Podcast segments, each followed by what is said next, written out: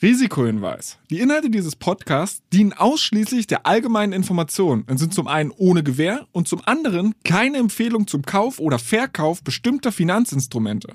Es handelt sich hierbei nicht um Anlagevermittlung, Anlageberatung oder ähnliches. Ihr entscheidet selbst, was ihr macht. Beckers Bets, der Investment-Podcast mit Jan Beckers.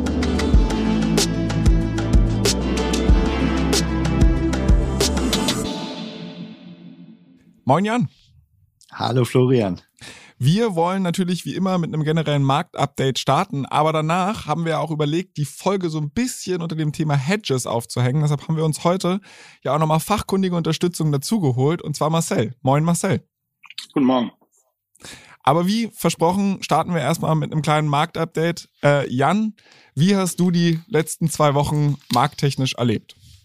Genau, also die äh, letzten zwei Wochen waren hochdynamisch. Äh, erst äh, ging es ja einfach nochmal weiter, äh, weiter runter im totalen Ausverkaufsmodus äh, vieler Titel äh, und sich wirklich gefragt hat, wie günstig können die eigentlich noch werden ähm, äh, bei Sachen, die man schon vorher sehr, sehr günstig fand. Ähm, und dann hat sich irgendwann die Stimmung ziemlich äh, rapide gedreht und das war ganz interessant, das zu beobachten. Ich kam irgendwann morgens ähm, an meinen Arbeitsplatz. Ähm, das erste, was ich mir anschaute, war ein bisschen, was in der Weltlage äh, los ist. Ähm, sah schon in, in China muss irgendwas passiert äh, gewesen sein an den Kursen. Er bekam dann auch direkt die Nachricht von meiner chinesischen Analystin, dass sich der Vizepremier dort äh, geäußert hat, was er jetzt nicht so oft tut, auf eine Art und Weise, die sehr den Märkten zugewandt war. Ähm, und äh, das äh, habe ich mir dann angeschaut, direkt in der Übersetzung. Und das hat mich eigentlich darauf schließen lassen, dass China jetzt aus dieser isolierten Rolle, in die sie sich reinbegeben haben, raus wollte. Das heißt, dass sie gemerkt haben, okay, China jetzt alleine an der Seite von Russland, was einfach zunehmend isoliert wurde, fühlte sich nicht mehr wohl und merkte vor allen Dingen, sie müssen auch wieder etwas tun, um international Vertrauen zu gewinnen. Und ähm, in dem Moment äh, äh, haben wir uns angeschaut, was kann das jetzt für die Märkte bedeuten, haben uns intern besprochen und äh, haben dann zu dem Zeitpunkt auch unsere restlichen noch bestehenden Hedges gelöst, weil wir gesagt haben, ähm, die haben jetzt erstmal viel Downside, äh, die durch den Krieg verursacht wurde, aber auch durch, durch andere Faktoren verursacht wurde, aufgefangen. Und Kurse sind teilweise jetzt so günstig, dass wir, wenn einige Sachen jetzt zusammenkommen, eher mehr Upside sehen als, äh, als Downside.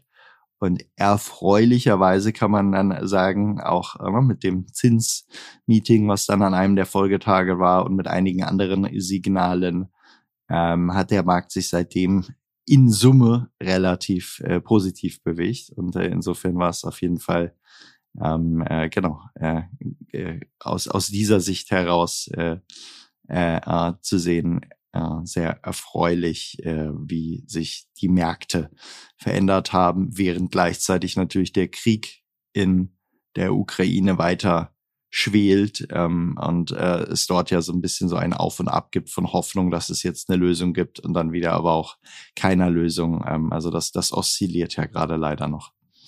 Okay, jetzt hattest du gerade schon gesagt, ihr habt die Hedges aufgelöst. Ähm, gab es da jetzt diesen konkreten Katalysator einfach nur China, dass sich da positiv geäußert wurde, oder gab es noch irgendeinen anderen konkreten Punkt, an dem ihr das, an dem ihr das festgemacht habt? Wir hatten die Hedges, wir hatten die Hedges schon vorher etwas reduziert ähm, und das hatte ähm, einerseits eben Gründe auch dessen, wie tief einzelne Märkte schon gefallen sind und das andere waren einfach ein paar Signale, die wir zumindest vernommen hatten ähm, bezüglich des Konfliktes, dass es dort auch äh, zumindest wieder konstruktivere Linien einer Lösung äh, gab, haben dort im Hintergrund ein paar Gespräche geführt, die uns dazu führten zu glauben zumindest, okay, das Interesse beider Seiten eigentlich eine Lösung herbeizuführen wird, äh, wird größer. Ähm, und, äh, und da muss man auch sagen, die Zinssitzung war jetzt nicht mehr so weit weg. Ähm, häufig werden ja auch Aktien abverkauft im Hinblick auf ein Event. Ähm, und dass die Zinsen dort erhöht wurden, war sowieso klar. Ähm, und insofern war so ein bisschen ein Sammelsurium von, von Eindrücken, was uns dazu führte zu sagen, okay, ähm, äh, vermutlich überwiegt von hier an nun die, die Upside, die, die Downside. Okay, jetzt hatten wir das Thema trotzdem schon ein, zwei Mal gestriffen und ich würde sagen, wir blicken dann auch einfach nochmal zurück, nämlich auf die Hedges. Wir haben schon gesagt, wir haben heute noch einen Gast dabei, nämlich Marcel. Marcel, kannst du vielleicht ein, zwei Worte zu dir sagen, warum du der ideale Gesprächspartner im, beim Thema Hedges bist, wenn es um BitCapital geht? Äh, ja, mache ich gerne. Ähm, ja, äh, ich bin ähm, ich bin in dem Sinne gibt es ja den Bereich Hedging jetzt nicht, dass man sagen könnte, man kann jetzt irgendwo darin ausgebildet sein oder es gibt in, in Asset Management Firmen gibt es äh, einen Hedging Verantwortlichen oder eine Hedging Abteilung. Äh, man kommt eigentlich immer mehr aus der Richtung der Instrumente, mit denen man arbeitet, was in diesem Fall Derivate, also abgeleitete Finanzinstrumente sind. Und Hedging ist halt einer von vielen Anwendungsbereichen von Derivaten. Und mein Background ähm, ist halt so, dass ich ähm, jetzt seit 15 Jahren institutionelles Money Management mache an verschiedenen Stellen. Ich war mal bei einer Pensionskasse, ich war eine Zeit lang ähm, äh, Risikomanagement Consultant bei einer Unternehmensberatung.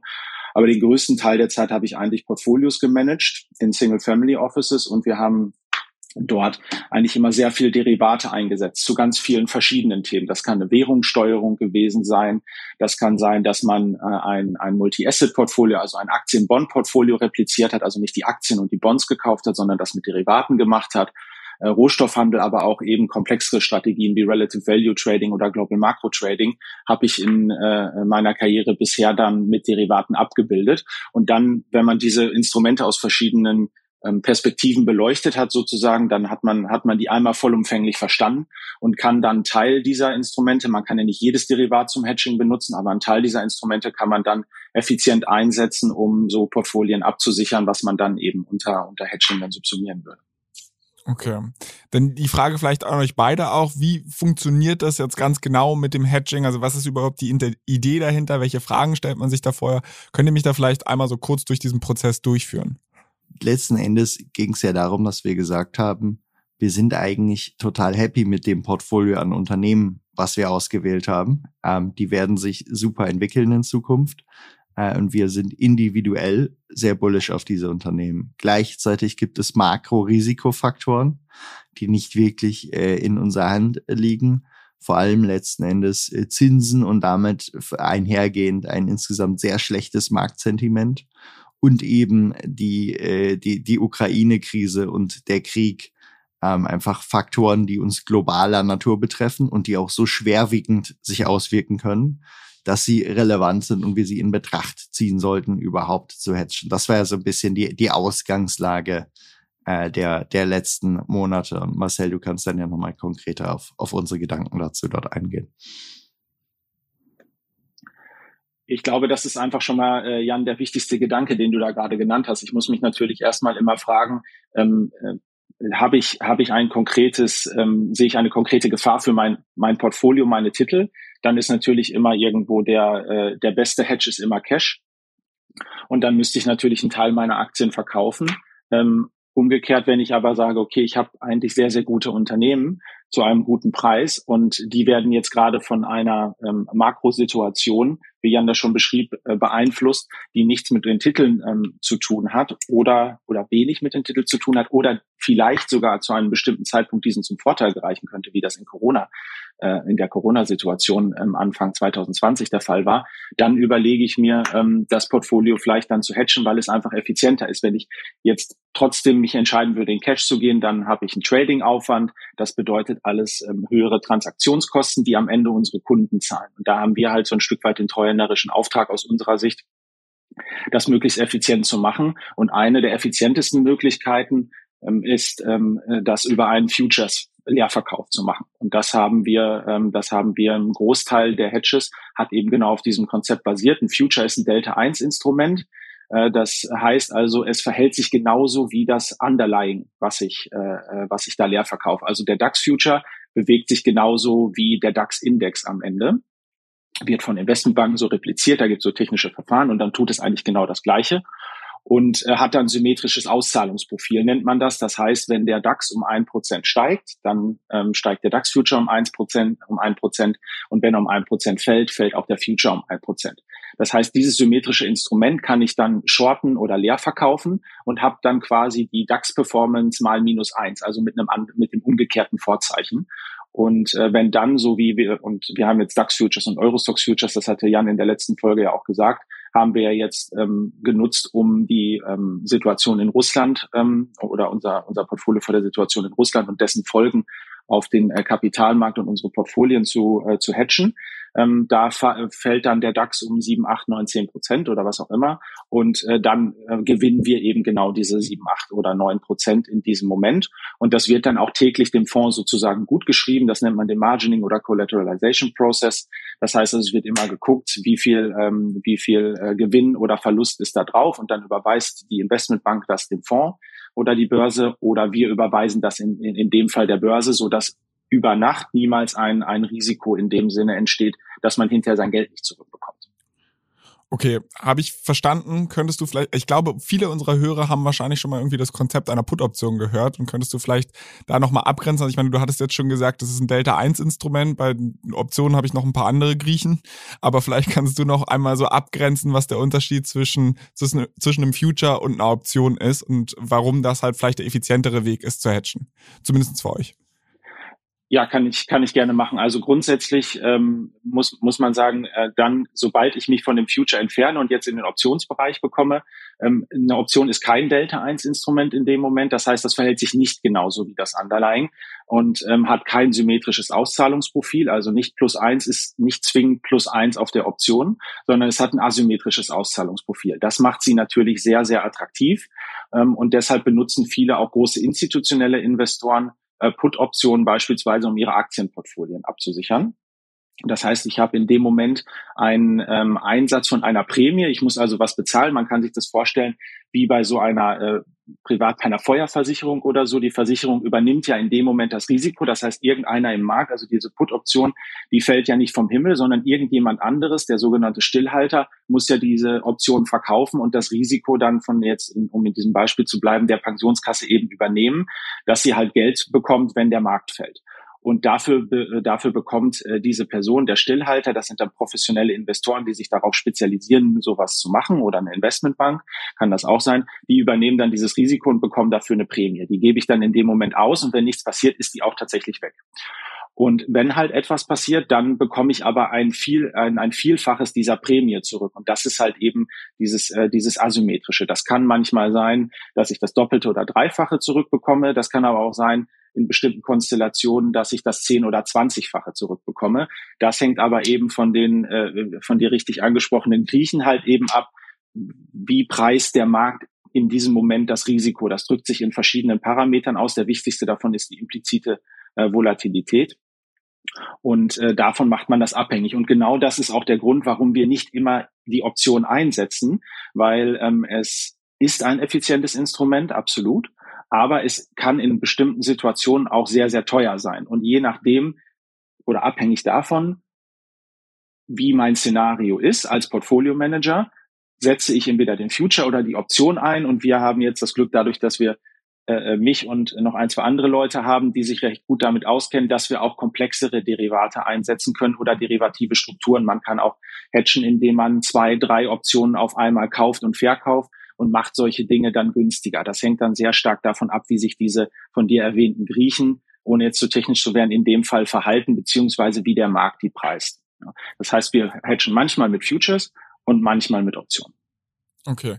Jetzt hast du ja schon gesagt, dass ich den Unterschied bei einer Option und bei einem Future halt in dem, also gerade bei einer Option zahle ich halt diese implizite Volatilität mit. Was man beim Future aber vielleicht auch noch dazu sagen muss, wenn ich die leer verkaufe, habe ich natürlich ein unlimitiertes Risiko. Ne? Wie begrenzt man das? Oder tut ihr das in man, man hat ja, man hat ja, man hat ja an der Stelle ein Portfolio, was dagegen steht. Ne? Also du sagst ja quasi, du nimmst ja mit dem Hatching beispielsweise über ein äh, über ein Future versuchst du ja irgendwo dein Portfolio-Risiko auf der anderen Seite abzubilden. Das heißt, du hast ja gleichzeitig weiterhin eine Long-Position deines Portfolios.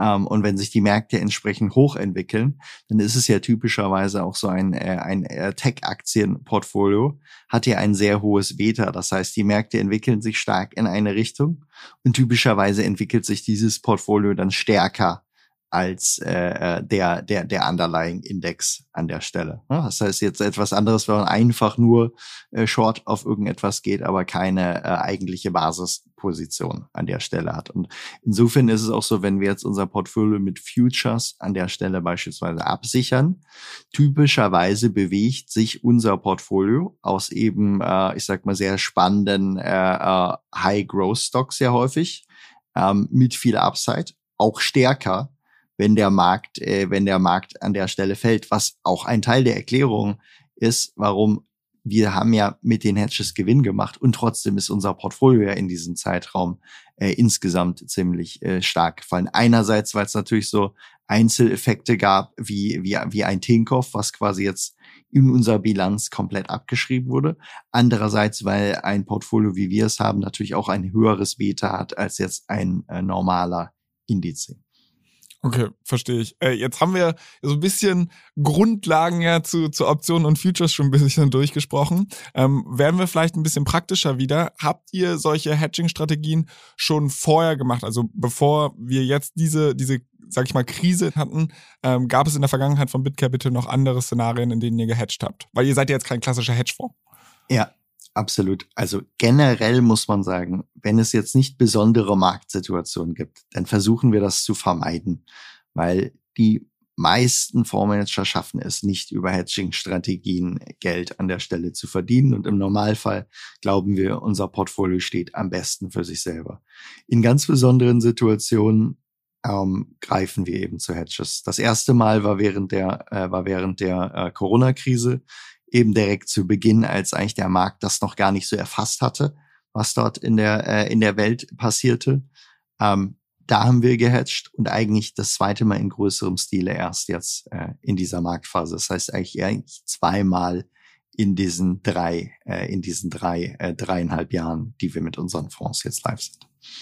Okay, was waren jetzt konkret in diesen beiden Fällen die Sachen, dass sie gesagt haben, so jetzt hier machen wir das und normalerweise machen wir das nicht, weil am Anfang beginnt ja jeder Drawdown erstmal, ne, alles geht ein bisschen runter und dann ist halt die Frage, was unterscheidet jetzt eine Situation von hier hatchen wir und hier lassen wir es sein vielleicht eine Sache äh, vorweg, es ist halt eben genau so, man muss sich bei dem Hedging immer sehr genau überlegen, wann man das macht, weil es halt eben so, so schwer ist, genau eben diese Punkte zu treffen. Äh, und das ist ja immer nicht nur damit getan, zu erkennen, wann muss ich hedgen, ähm, das, äh, sondern es, man muss ja auch diese Hedges dann irgendwann auflösen, die Gewinne mitnehmen, das Cash nehmen und wieder in sein Portfolio in, in die guten Titel investieren. Das heißt, ich muss eigentlich zwei Timing-Entscheidungen treffen auf, äh, auf einem Markt, der von so, so vielen Marktteilnehmern und Faktoren beeinflusst wird, wie jetzt ein S&P 500 oder ein DAX-Index, dass das sehr, sehr schwer ist. Das heißt, wir setzen, so wie Jan das gerade schon so ein bisschen beschrieben hat, wir setzen diese Hürde dass wir sagen, okay, wir trauen uns das jetzt zu, sehr, sehr hoch. Das heißt, wir müssen schon irgendwo in der Situation sein, superiore äh, Informationen irgendwo zu haben. Und es müssen viele Dinge zusammenkommen. Und das war, glaube ich, in, in der Zeit im März 2020 oder ähm, im Februar 2020, wir haben das ja schon recht lange beobachtet. Jan hatte das ja schon im, im Januar damals kritisch gesehen, war viel im Austausch mit, mit Yuji, unserer chinesischen Analystin, äh, wo man schon sehen konnte, die hatten ja diese Lockdown-Situation und diese vielen Dinge schon eigentlich schon früher, so dass dass Jan im Austausch mit Yuji sehr gut beobachten konnte, welche Aktien funktionieren, welche nicht, wie wirkt sich das eigentlich aus. Und wir sind dann häufig in den Diskussionen eigentlich dazu gekommen, dass wenn das eine globale Pandemie wird, was ja am Anfang, äh, das, da kann man sich ja vielleicht gar nicht mehr so richtig dran erinnern. Am Anfang haben viele gesagt, das wird keine globale Pandemie. Jan und ich waren noch auf einer, auf einer Konferenz, da haben große bekannte Portfolio-Manager gesagt im Januar 2020, ja, das ist alles halb so wild, da passiert nichts. Und das hat eben auch der Markt gepreist. Und wir waren halt eben anderer Meinung und haben uns dann verschiedene Datenpunkte, diskretionäre, aber auch quantitative ähm, einfach angesehen und alles zeigte irgendwo so in die Richtung. Ähm, unsere Einschätzung zeigte in die Richtung. Jan hat sich sehr viel äh, Fallzahlen globale angesehen und äh, wir haben uns Marktparameter ähm, angeschaut, technische Parameter, quantitative Parameter und alle haben eigentlich in die Richtung gezeigt, dass der Markt gerade dieses Risiko ähm, der der der Corona-Pandemie oder einer Pandemie eben äh, unterschätzt. Und ich weiß noch genau, wir sind dann irgendwann ähm, das war dann Mitte Februar. Wir hatten uns sozusagen Schlachtplan zurechtgelegt. Was machen wir eigentlich? Wir gehen Teil in Cash. damit wir, damit wir Manövrierspielraum haben, um halt eben das Portfolio auch mit Futures zu hatchen, hatten uns quasi so einen kleinen ähm, äh, ähm, strategischen Schlachtplan zurechtgelegt. Und an einem Sonntag äh, bin ich dann mit meiner Tochter draußen irgendwo spazieren gegangen in Düsseldorf am Rhein und dann rief Jan an und sagte, er hat sich nochmal die Fallzahlen angeguckt. In dem Fall war es, glaube ich, damals äh, insbesondere der Iran, wo, ähm, äh, wo Jan sich stark gewundert hatte, dass das irgendwo nicht passt. Und dann kamen wir in der Diskussion eben genau dazu, dass wir sagen, das war, ähm, dass das äh, jetzt quasi genau äh, der Triggerpunkt ist, in dem wir reagieren müssen und haben dann beschlossen, das in dem Moment zu tun und waren dann äh, montags morgens als erstes daran, eben diesen, diesen Schlachtplan, den wir uns zurechtgelegt hatten, dann eben in die Tat umzusetzen. Genau, das, was man an der Stelle sehen konnte. Es gab natürlich viele Faktoren, die jetzt darauf hingewiesen haben, dass äh, wir in eine globale Pandemie schlittern. Was man dort sehen konnte, war, im Iran war beispielsweise die Anzahl der gemeldeten Fälle ungefähr gleich die Anzahl der Toten. Das heißt, sie haben eigentlich nur gemeldet, was sie unbedingt melden mussten, was auch irgendwie so ein bisschen der Interessenlage entsprach. Keiner wollte sich ja jetzt da als Land hinstellen, was du nicht mehr bereisen darfst, etc. Und wenn man dann versucht, so ein bisschen zwischen den Zeilen zu lesen, war irgendwie eigentlich klar, diese Pandemie lässt sich jetzt nicht mehr aus der Welt bekommen. Und wir haben ja gesehen, was dann in China passieren kann. Ähm, es war eigentlich sehr interessant, dass sie sich noch kaum in den Aktienmärkten wieder gespiegelt hat. Und das ist dann natürlich eine Situation, wenn es sich noch kaum wiedergespiegelt hat, dann lohnt es sich natürlich an der Stelle äh, umso mehr zu hatchen. Und wir haben letzten Endes ja einerseits gehatcht und andererseits der viel größere Effekt war eben aber ja noch genau diese Umstellung des Portfolios dann auf das Szenario, dass beispielsweise ein Zoom, eine Aktie, die uns vorher immer zu teuer war, kannten wir natürlich schon lange, aber wir fanden das Unternehmen einfach viel zu teuer, wurde in dem Moment, wo sich die Nachfrage verzwanzigt hat, hat einfach sportgünstig und äh, insofern macht es dann einfach Sinn, äh, Portfolio umstellen und, und hatchen äh, im gleichen Zeitraum zu machen. Okay, jetzt verstehe ich das in Bezug auf Corona, dass man sagt, okay, es hat jetzt quasi dieses globale Event gegeben, wo ihr halt ein bisschen anders drauf geblickt habt, als alle anderen das getan haben. Was war das jetzt aber konkret bei, bei dieser Krise, die wir gerade haben? Also ich meine, wir haben das erste Mal im Januar, glaube ich, darüber gesprochen, dass ihr angefangen habt zu hatchen. Zu dem Zeitpunkt schwelte der Konflikt in der Ukraine natürlich schon, aber da war es natürlich auch so ein bisschen Zinssorge, die euch dazu getrieben hat, oder sehe ich das falsch? Das ist, das ist absolut richtig. Ich meine, an dieser Stelle war es natürlich so, das Thema Zinsen schwelte ja schon seit, ich sag mal, ein, zwei Jahren eigentlich über den Markt. Ne? Und die Frage ist halt nur, wann bricht es aus und auch in welchem Maße? So. Und äh, was man sagen kann, dass Zinsen einen Effekt haben sollten auf die Märkte, ist ja, ist ja völlig klar. Nur die Frage, wann und äh, in welchem Ausmaß. So. Und diesen Effekt, den wir jetzt zuletzt gesehen haben, dass einfach wirklich gute Unternehmen mit tollen Zahlen irgendwie 80 Prozent gefallen sind, das ist einfach eine Übertreibung. Und Übertreibungen kann es geben, aber es ist schwer mit ihnen äh, zu planen an der Stelle. Und insofern ähm, äh, äh, eigentlich das Zinsthema kam ja vor allen Dingen im, im letzten November äh, dann auf. Ähm, und wir hatten auch die ersten Hedges platziert im November. Es passte dann allerdings nicht, ich sag mal, mit dem ganzen Timing dessen. Der Markt war auch schon ziemlich tief gefallen, dass wir uns dann fragten, okay, wie viel ist davon jetzt eigentlich schon eingepreist äh, äh, letzten Endes ähm, äh, und wie viel nicht. Und dann kam noch der Effekt zu, wir hatten die These, dass mit Beginn des neuen Jahres viele Anleger sich neu positionieren würden an der Stelle, ähm, neue Gelder in den Markt kommen, gerade auch Retail immer im Januar wieder umschichtet. Und wir hatten eigentlich die These, dass es gut sein könnte, dass der Januar wieder recht positiv wird.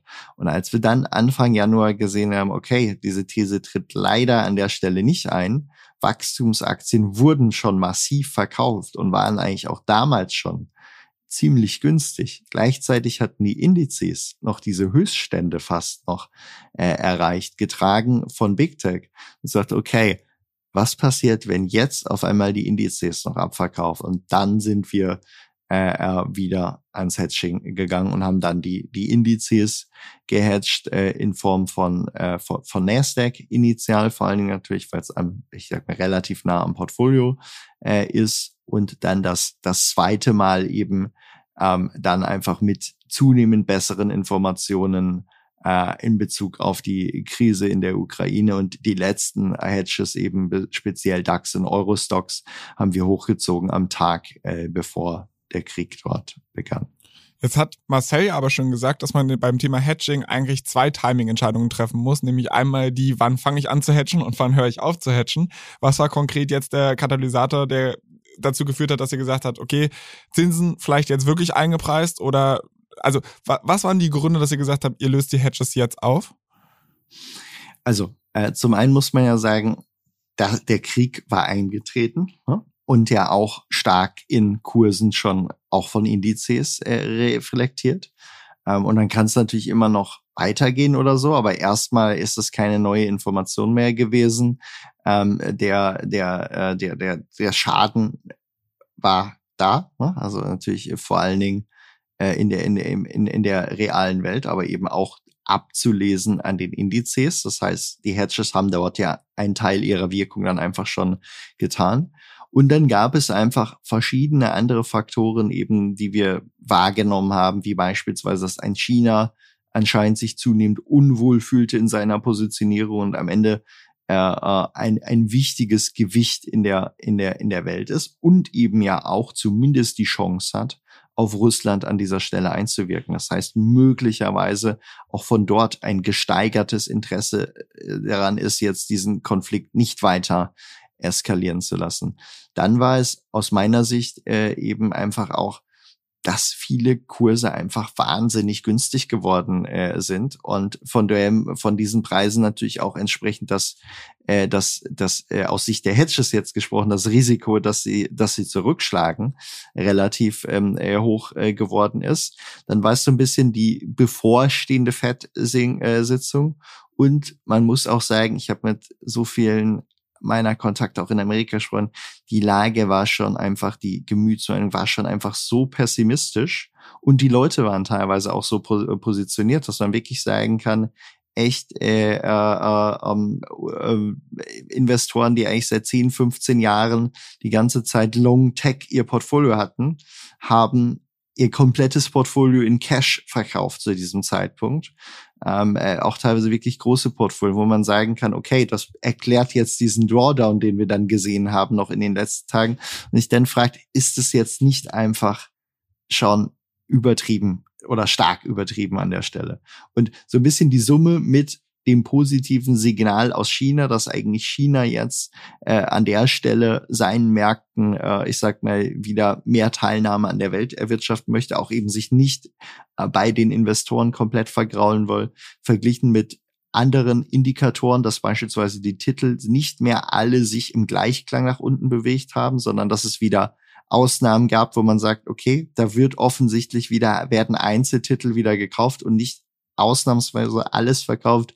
All das sind Indikatoren, die dann in Summe dazu geführt haben. Wir haben es ja auch nicht in einem Schritt. Wir haben die Hedges quasi schrittweise runtergefahren. Und der letzte Schritt war dann eben mit dieser Meldung aus China, die relativ kurz vor der Fettsetzung äh, an der Stelle war. Vielleicht das, um, um das allgemein zu sagen, was man sich ja immer, was man sich immer fragt oder, oder eine Grundvoraussetzung hatten wir ähm, vor ein paar Minuten ja gesagt, um, um mit Hedging oder Trading, ja, das kann ja auch, das kann ja auch eine, eine Long-Position sein, aber in dem Fall mit Hedging Geld zu verdienen, ist ja in dem Fall immer, dass ich eine superiore Information habe, dass ich etwas weiß, was eintreten wird mit einer, mit einer hohen Wahrscheinlichkeit, so dass ich äh, darauf auf, äh, dass ich darauf setzen oder investieren kann, was der Markt jetzt noch nicht eingepreist hat. Und äh, genau das ist dann natürlich im Umkehrschluss immer die Frage, die man sich stellen muss. Man hat ja vorher ein Szenario, was kann ungefähr passieren, ja, und was wird ungefähr mit den Märkten passieren. Der in dem Fall bei, bei, bei Russland war es dann äh, DAX und Eurostocks äh, können stark fallen, weil die davon abhängig sind. In einem anderen Szenario sind es vielleicht Tech-Aktien, die fallen können oder was auch immer gerade dann das, das Instrument eben oder Underlying der Wahl ist. Und das, deshalb muss ich mich dann immer fragen, wenn das eingetreten ist und ich Geld verdient habe, wie viel dieser Information ist aus, aus meiner Sicht jetzt in dem Fall im Markt eingepreist. Und das ist genau eben wie von Jan beschrieben, in diesem Fall dann so gewesen, dass wir gesehen haben, okay, ein Großteil der Informationen die wir, die uns dazu veranlasst hat, ähm, zu hatchen, die ist jetzt im Markt eingetreten. Und je mehr das der Markt eingepreist hat, umso schwieriger wird es natürlich, dieses letzte, diese letzte äh, Quäntchen der, der Bewegung, dann irgendwo noch zu finden, weil man wird niemals genau im Tiefpunkt alle Hedges auslösen. Das, das schafft natürlich niemand. Dafür äh, ist der Markt dann zu liquide und, und ähm, äh, durch, das, durch das tägliche Handeln ähm, äh, zu, zu erratisch dann am Ende auch. Aber diese, diese allgemeine Überlegung, die spielt dann halt einfach beim, beim Einsetzen der Hedges, aber auch beim Auflösen immer eine Rolle. Und ähm, das war diesmal so und das war, war ähm, in, in Corona so und das wird auch das nächste Mal so sein, dass es immer darum geht, ist die Information im Markt drin? Nein, dann hedge ich oder, oder versuche daraus Geld zu verdienen. Wenn sie im Markt ist, verkehrt sich genau diese Asymmetrie, wie Jan gerade sagte. Die Wahrscheinlichkeit ist dann auf einmal höher, dass etwas anderes passiert, also das Gegenteil passiert, wie in dem Fall, dass es halt positive Signale gibt, dass sich der Ukra dass sich die Ukraine-Krise ähm, äh, auflösen könnte, dann habe ich eher ein Verlustrisiko, was höher ist als das weitere Gewinnrisiko in. Okay, jetzt hört sich das ja so an, dass zumindestens die ganzen Sachen, die der Markt aus eurer Sicht noch nicht eingepreist hatte, inzwischen eingepreist sind. Aber was bedeutet das jetzt auch für die Zukunft? Also sehen wir, dass diese Feierstimmung der letzten Tage anhält und wir die, die Tiefpunkte der Fonds bereits gesehen haben? Oder wie schaut ihr auf die Zukunft? Genau. Also, dass wir die Hedges jetzt erstmal aufgelöst haben, ähm, ist ja ein Ausdruck dessen, dass wir glauben, die Chancen überwiegen von hier deutlich die, äh, die Risiken.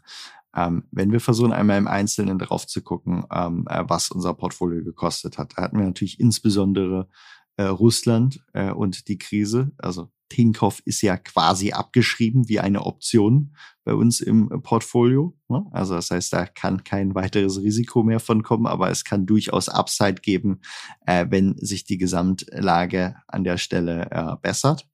Ähm, in China war das vorwiegende Problem ja nicht, dass die Unternehmen nicht geliefert haben, sondern äh, eben dieses Policy Risk, das ADR Risk etc. Und da haben sich ja jetzt zum ersten Mal auch die führenden Manager oder die führenden Männer im Staat geäußert, äh, dass sie eigentlich äh, weiterhin die Kapitalmärkte ähm, äh, nicht den Zugang verlieren wollen. Ähm, und die Aktien haben schon darauf reagiert, hätten aber auch noch viel Potenzial nach oben. Und dann ist natürlich das Thema Zinsen und äh, Inflation, was äh, weiterhin uns bewegen wird. Da kann man sagen, Inflation wird uns sicherlich begleiten weiterhin.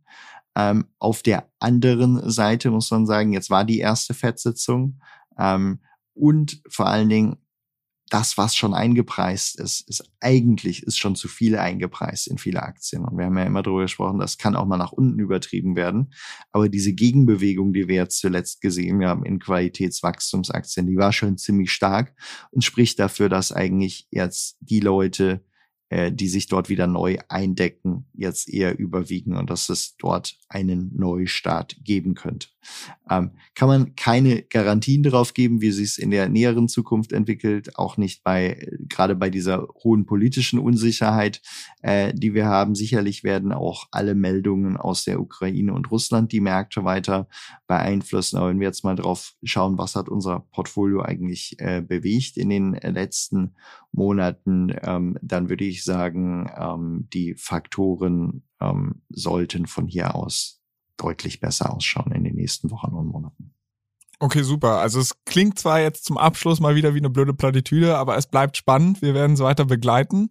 Äh, an unsere Zuhörer vielleicht nochmal der Hinweis, wenn ihr Themenwünsche, Feedback oder irgendwie Kritik habt, dann gerne an backers-bets at financeforward.com und dann bleibt mir nur zum Abschluss ein dickes Dankeschön an Marcel, dich zu sagen und an Jan und wir sehen uns in zwei Wochen wieder. Sehr gerne. Bis bald. Ciao, ciao.